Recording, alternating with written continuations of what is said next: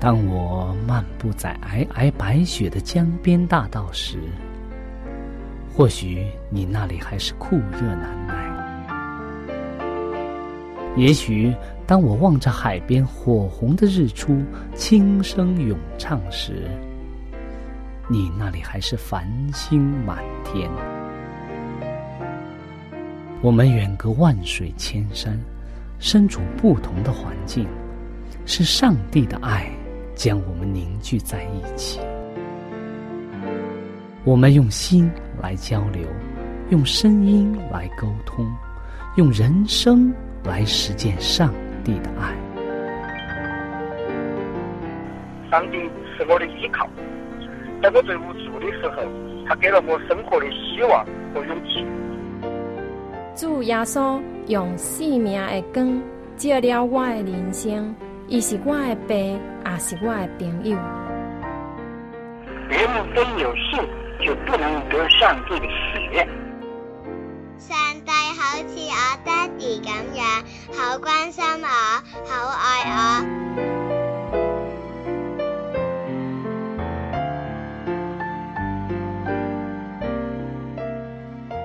亲爱的听众朋友，我是小明。欢迎您收听由我为您主持的《小明说事》节目。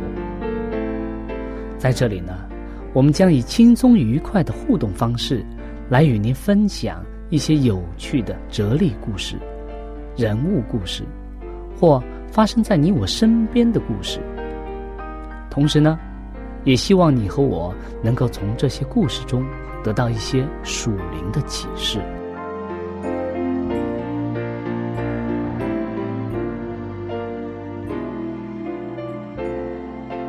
欢迎您收听《小明说事》。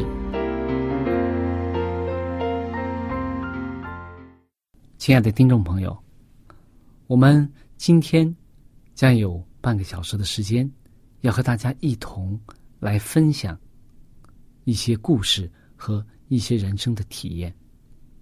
在开始之前呢，我们先做一个简短的祷告。我们在天上的父。感谢主，你使我们能够在你的话语当中发现亮光，发现生命，使我们能够在人生当中去实践上帝的爱。求主在我们中间，使我们在不同的地方都能够被圣灵所感动，真正的了解和明白我们人生的意义。我们献上这样的祷告，奉耶稣基督的名，阿门。今天我们和大家分享的这个故事啊，是有关输血血液。我们现在知道，当一个人啊有病，患了一些疾病，这个非常急的一些病症的时候，或者说就遭遇了一些祸患的时候，像一些车祸啊这些流了很多的血的时候，我们现在可以用输血的方式来挽救他的生命。那么。今天，我们所跟大家分享的一个故事，就和这个有关。我们今天故事的主人公啊，名字叫亨利·沃兹沃斯·朗费罗。大家听到这个名字有没有熟悉感？他是一百年以前，一百多年以前，美国非常有名的一个诗人，曾经被。人们称为美国最伟大的诗人，他生出生在美国缅因州的波特兰市。他十三岁的时候啊，就在当地的报纸上发表了他的第一首诗。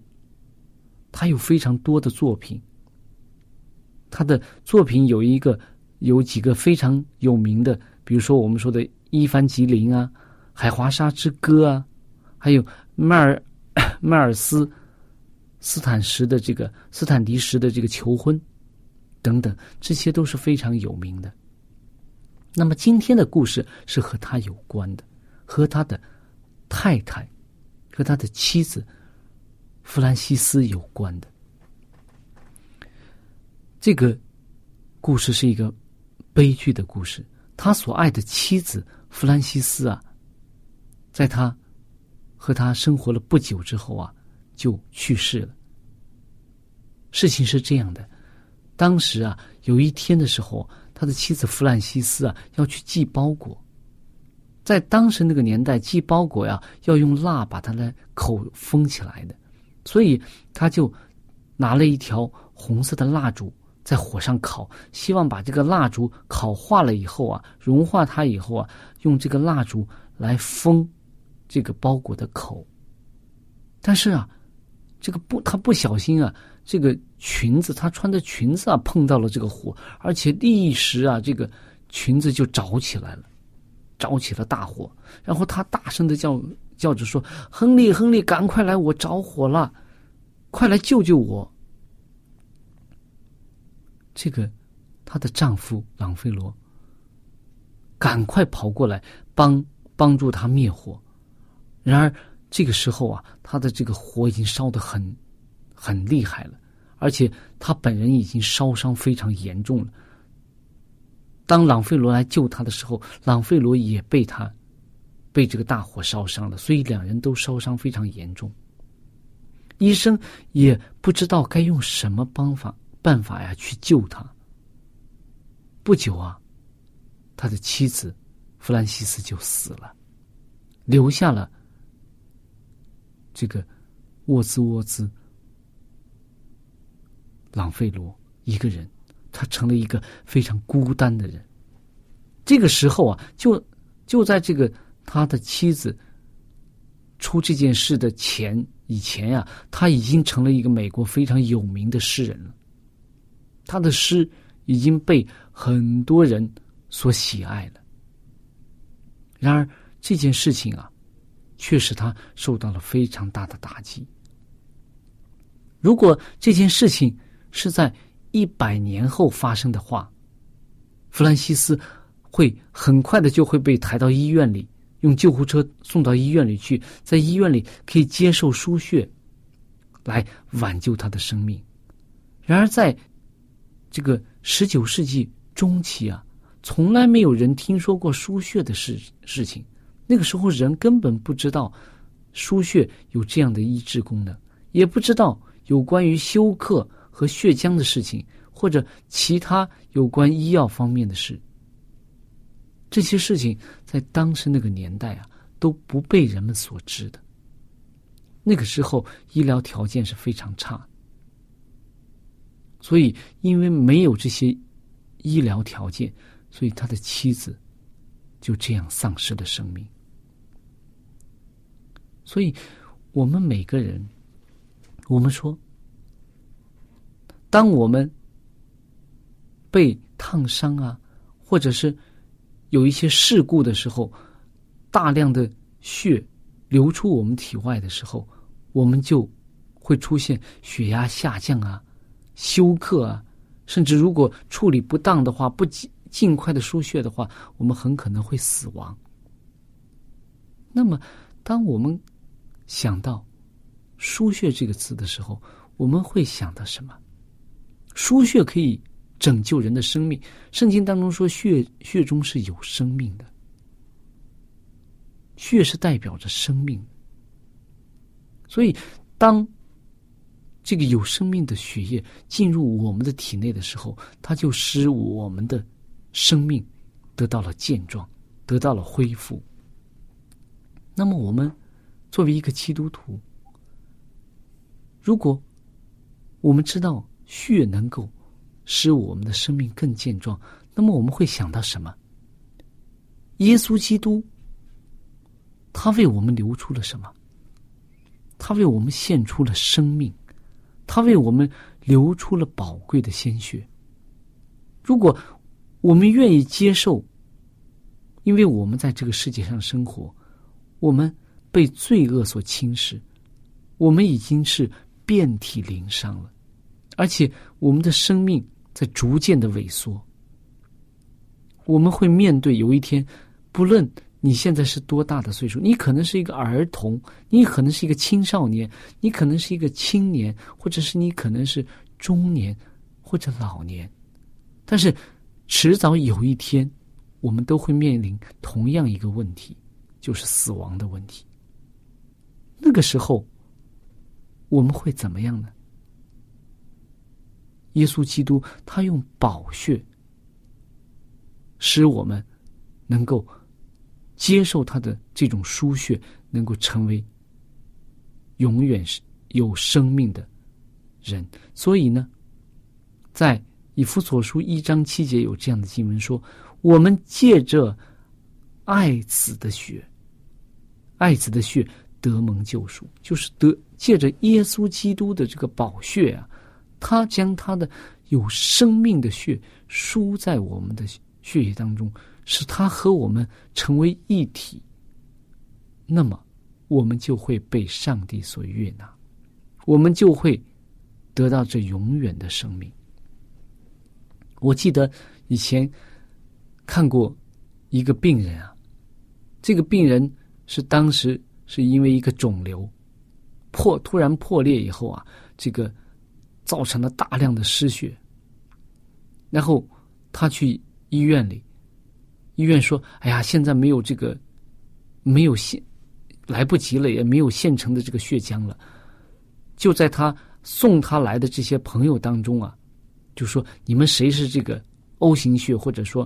B 型，他的血型是 B 型。说，如果谁是 B 型血或者 O 型血，赶快可以过来做一个做一个血液的这个检测，看看能不能给他输血。很幸运的，他的朋友当中有一个人是符合和他的血型是符合的，可以为他输血，而且这个朋友也愿意为他输血。所以当时他输了几百，好像四百、五百 CC 的这个血。就把他朋友的血输到他的身体里边，挽救了他的生命。那么，他当他康复的时候啊，当他在这个康复当中的时候，他就非常的感激这位朋友。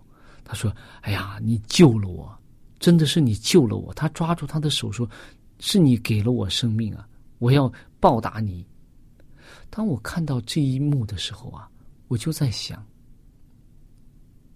耶稣基督为我们流出了宝血，他也愿意，只要我们敞开心扉，他就愿意将他的宝血输入到我们的生命当中，使我们能够有新的生命，有耶稣基督所赐的新生命在我们里边。所以，我们是不是愿意接受他所提供的生命的血呢？他。被钉在十字架上，流出了他的宝血，你我才能有生命。他的宝血是为了你，从他的手，从他的脚，从他的肋旁流出来的。所以，我们知道耶稣基督爱我们，借着他的宝血啊，我们每一个人都能得救。愿我们能够敞开心扉。能够真正的接受他为我们人生的救助。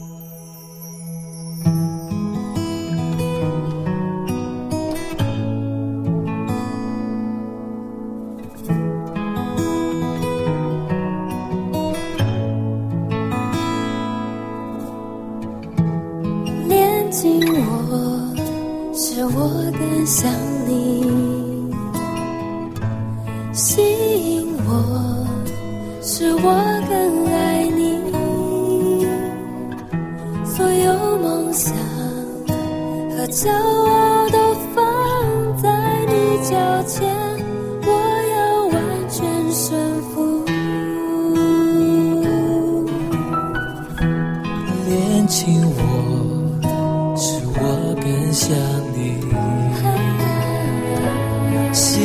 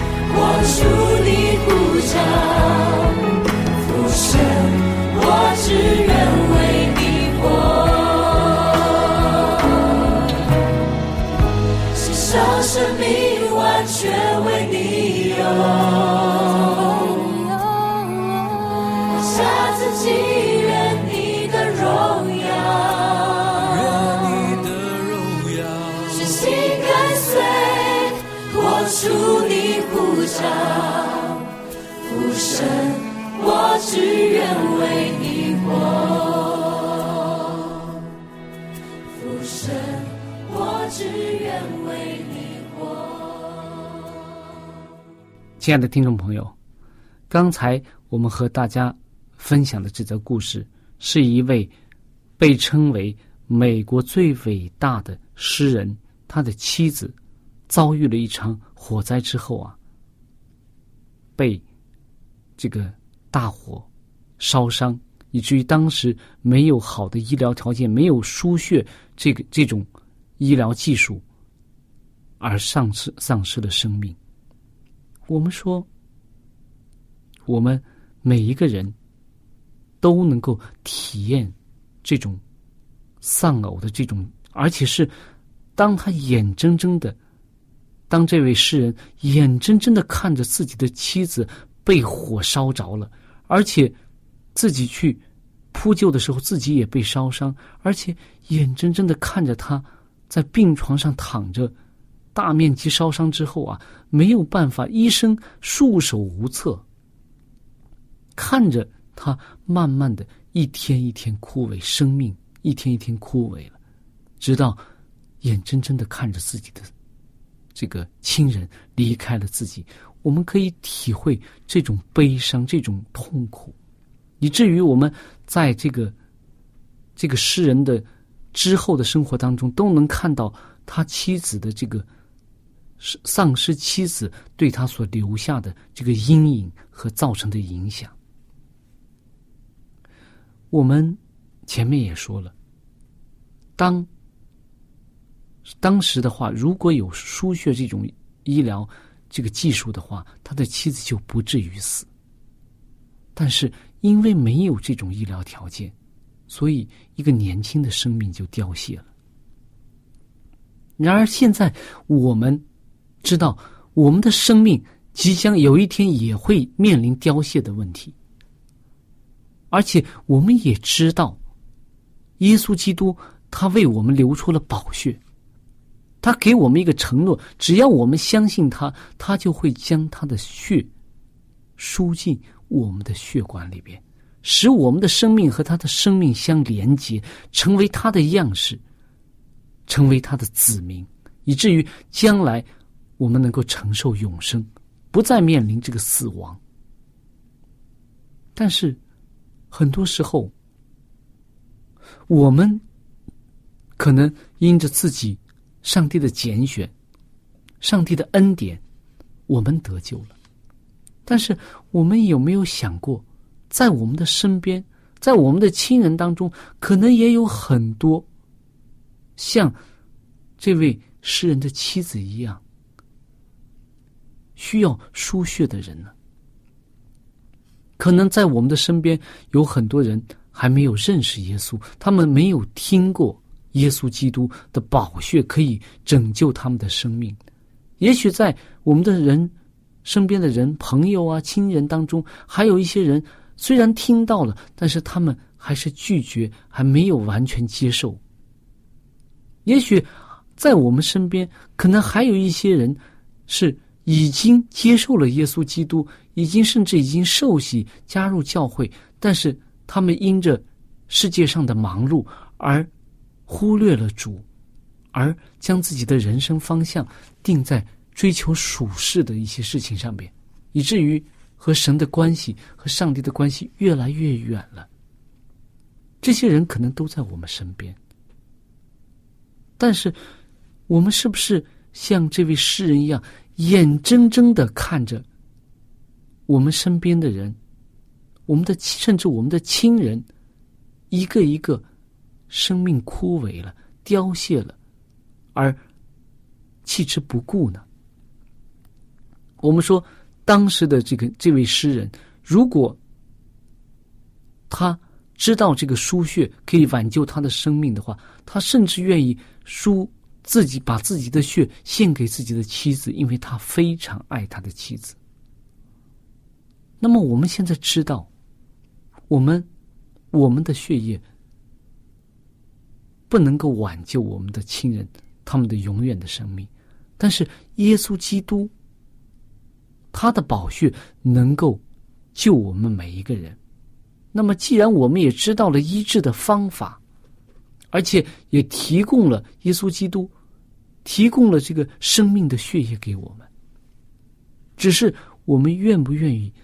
用这种方法去积极的投投身到治病救人救灵的这个工作当中去，在我们身边有许多的人，他们可能很多人即将面临死亡的考验，或者是年老，或者是有一些非常难以治愈的疾病。或者甚至我们不知道的人生的一些意外，上帝让我们殷勤去做工。我们自己也曾被烧伤过，就像这位诗人一样，我们也曾被这个世界的肉体的情欲、眼目的情欲和今生的骄傲所烧伤过，而且有的时候甚至伤病非常的严重。但是因为我们。接受了耶稣基督的宝血，我们相信我们有永生的盼望。不但有永生的盼望，今生也会得到上帝的帮助。那么，我们身边的人呢？他们是一个什么样的状态呢？我们是不是花了时间、精力去帮助他们，去将耶稣基督？介绍给他们呢。很多时候，我们可能喜欢过安逸的生活，人都是这样，很喜欢安逸的生活。回到家中，哎呀，做一点好吃的，然后呢，休息休息，看看电视，上上网，然后有时间去散散步，呃，做一个家庭的计划、旅行计划，然后呢，儿女的前途问题。然后老人的这些问题、健康啊，各把自己的家所有的事情都安顿好。如果我们我们的身心全部都集中在我们自己家中的时候，我们会发现我们根本没有时间去想别人的事情。很多时候，撒旦希望我们把所有的精力都关注在自己的身上。